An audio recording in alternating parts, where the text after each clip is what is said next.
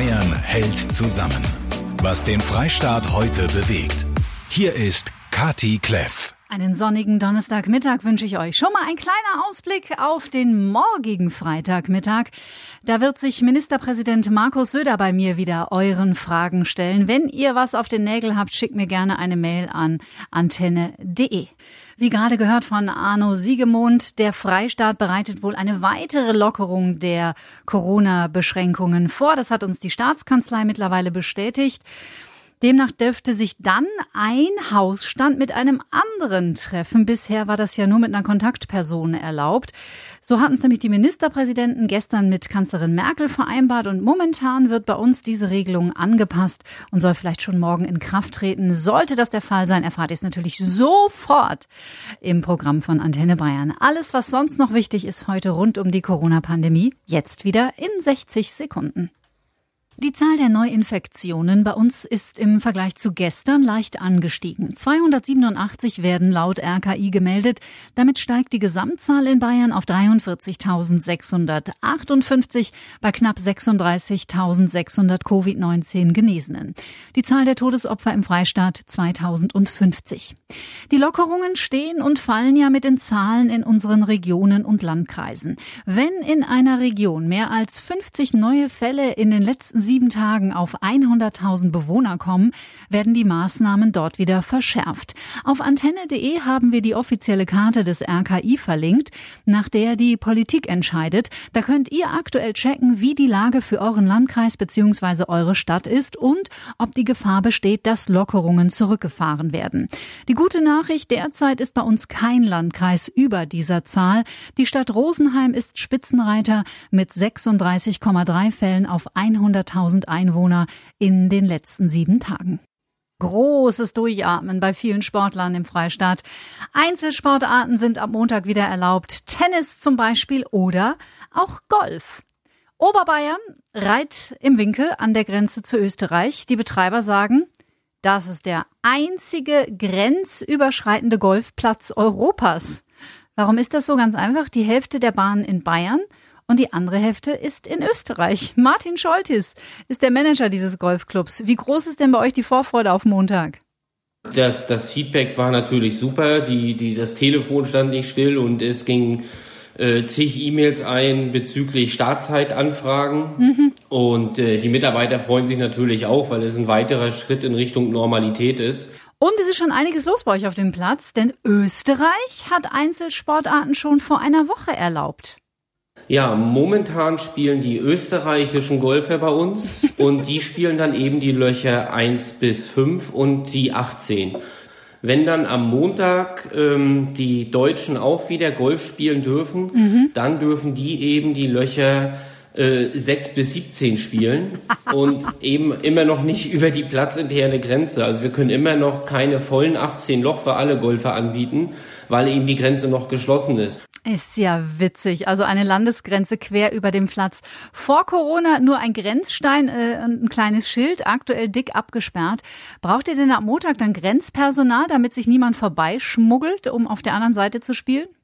Genau, also da müssen wir natürlich äh, strikt drauf achten, weil es wäre ein illegaler Grenzübertritt, wenn das passiert. Mhm. Und äh, es wird einfach so aussehen, dass ich am Montag meine Hauptarbeitszeit dort an der Grenze verbringe auch um mit den Leuten ins Gespräch zu kommen, weil ich denke, über Gespräche schafft man auch Verständnis. Absolut, schön schräg die Geschichte. Jeder brav auf seiner Seite, noch zumindest. Der nächste wichtige Schritt wäre eben die Grenzöffnung. Ja dass eben alle Leute wie gewohnt zum Clubhaus hochfahren können, ihre Runde an der 1 beginnen und komplette 18 Loch spielen können. Also, das heißt, alle brav weiterhin an die Hygieneregeln und die sonstigen halten, damit wir dann ganz bald wieder ein Europa mit offenen Grenzen haben.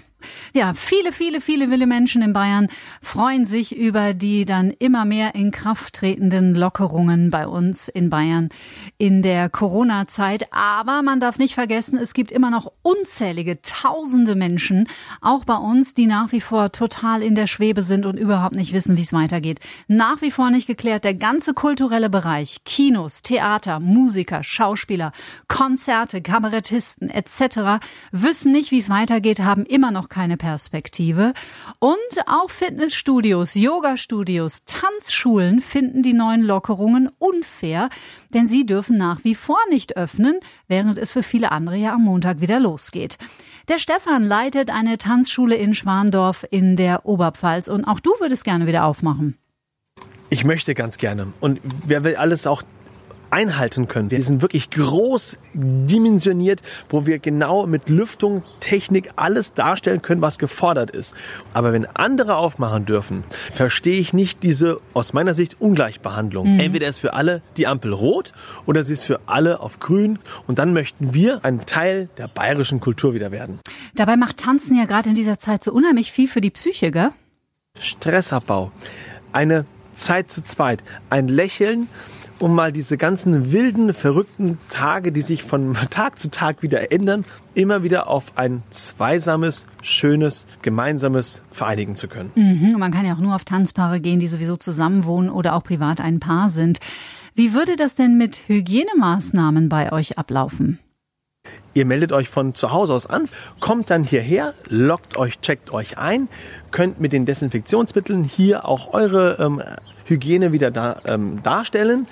Und von da aus geht's dann in den Tanzsaal hinein. Dort haben wir abgesperrten Tanzbereich, jeweils für ein Pärchen. Mit einem Mindestabstand zu allen anderen Pärchen ist die Tanzzeit an dem Tag zu Ende.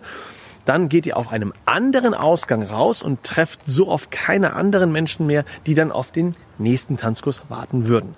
Also einen konkreten und sehr gut durchdachten Plan, den habt ihr auf jeden Fall schon mal. Danke dir, Stefan. Haltet durch. Wir drücken euch die Daumen und seid euch gewiss, wir verstehen euren Frust, egal in welchem Beruf ihr seid. Ob ihr eine Tanzschule habt oder ein Fitnessstudio oder eben auch Künstler seid und nicht wisst, wie es jetzt weitergeht. Wir werden Markus Söder morgen bei uns hier im Interview haben und ihn natürlich sofort direkt darauf ansprechen. Ja, auch die Bamberger Symphoniker hängen wie viele tausend andere Musiker in Bayern seit Wochen ratlos in der Warteschleife. Und jetzt reden wir gar nicht über Konzerte. Auch Proben stehen irgendwie noch zur Debatte. Auch da ist noch keine Entscheidung gefallen. Wie viel Aerosol, also virenbelastete Luft, stößt denn so ein Musiker eigentlich aus und verbreitet damit vielleicht ungewollt und unbemerkt Covid-19? Bayern-Reporter Stefan Burkhardt bei den Bamberger Symphonikern. Das hat man sich gefragt und deshalb der Intendant Markus Axt jetzt bei mir. Man hat's testen lassen, hochamtlich. Ja, für uns ist natürlich wichtig, wir unterscheiden zwischen Streichern und Bläsern im Symphonieorchester. Die Bläser sind erstmal kritisch zu betrachten. Äh, die große Frage war, kommt denn da auch vorne aus der Trompete so viel Luft raus, wie Klang rauskommt? Sind da eventuell auch Viren in dieser Luft? Und wir haben das jetzt wirklich mal nachmessen lassen mit einem künstlichen künstlichen Nebel, der diese Aerosole nachbaut. So, und damit wir es uns genau vorstellen können und es äh, so richtig peinlich wird, 17. Hilfstrompeter war ich früher in der Band, ja. So, muss mal kurz den Mundschutz wegmachen. Also. Also man sieht natürlich, dass der Nebel stehen bleibt, auch wenn er da sein Instrument. Hat jetzt meine Trompete äh, entsprechend diese Aerosole ausgestoßen? Nein, da kommt vorne überhaupt nichts raus. Also natürlich Töne, äh, die auch halbwegs anständig sind. Was wir gesehen haben, ist, es hat sich sehr, sehr wenig bewegt. Äh, so dass man mit einer normalen Abstandsregelung äh, durchaus auch wieder als Symphonieorchester auf der Bühne sich versammeln können wird. Also in diesem Sinne, es kommt äh, Licht am Ende des Tunnels und es kommt Musik ins Ganze wieder rein. Das ist doch die Botschaft von hier und das ist eine schöne Botschaft. Das ist die wichtigste Botschaft. Wir machen Musik für die ganze Welt und das soll möglichst bald weitergehen. Und damit zurück in die Show. Macht ihr mal weiter Musik. Schritt für Schritt zurück in ein Leben, das wir noch im Februar und vor allem im letzten Sommer kannten. Ab dem 18. Mai also dann Außenbereiche in der Gastronomie, aber natürlich unter strengen Auflagen. Das betrifft auch die Biergärten, nur wie soll das gehen? Sebastian Preller vom Biergarten in Augsburg weiß es auch nicht. Ja, wahrscheinlich wird jetzt von jedem erwartet, dass ich hier Jubelsprünge mache, aber das kann ich leider nicht. Erstens, natürlich sind wir froh, dass wir eine Perspektive wieder haben. Auf der anderen Seite ist es noch eine lange Zeit bis dahin. Und zum anderen sind damit Auflagen verbunden, die ein wirtschaftliches Betreiben für die Gastronomie vollkommen unmöglich machen. Ja, zunächst einmal gibt es ja diese Abstandsflächen einzuhalten. Gleichzeitig aber heißt es nur 50 Prozent der Belegung. Wie wird das eigentlich definiert? Dann spricht man ja von Reservierungspflicht, was ja im Bayerischen Biergarten komplett unüblich ist. Darauf sind die Biergärten nicht ausgerichtet. Separater Ein- und Ausgang etc. etc.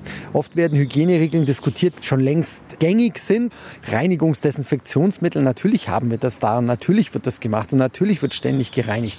Schwierig werden eigentlich die Themen, wo der ja so schöne Faktor Mensch ins Spiel kommt, ja, weil worum geht's denn? Es geht um Geselligkeit, es geht ja um die Lebensfreude und da fahren wir jetzt mit angezogener Handbremse, wenn wir fahren, das wissen wir ja noch nicht, ja, und es wird natürlich sehr schwierig sein für einen Gastronom, auch für jedes andere Geschäft, die Abstände dann zu kontrollieren, einzuhalten. Also da kommen Auflagen auf die Gastronomie zu, deren Einhaltung wahnsinnig viel Kraft kostet für eine jetzt schon brutal gebeutelte Gastronomie und gleichzeitig mit der verkürzten Öffnungszeit, mit der Reduktion der Sitzplätze keine Refinanzierung zulassen. Wir alle lieben doch die bayerische Lebensqualität und wir alle lieben dieses Zusammensein. Dafür sind wir auf der ganzen Welt berühmt und da müssen wir wieder hin. Ach, ich glaube, wir haben so viel Flexibilität in den letzten Wochen bewiesen. Das kriegen wir auch noch irgendwie hin. Bayern hält zusammen. Was den Freistaat heute bewegt. Der Podcast zur Radioshow.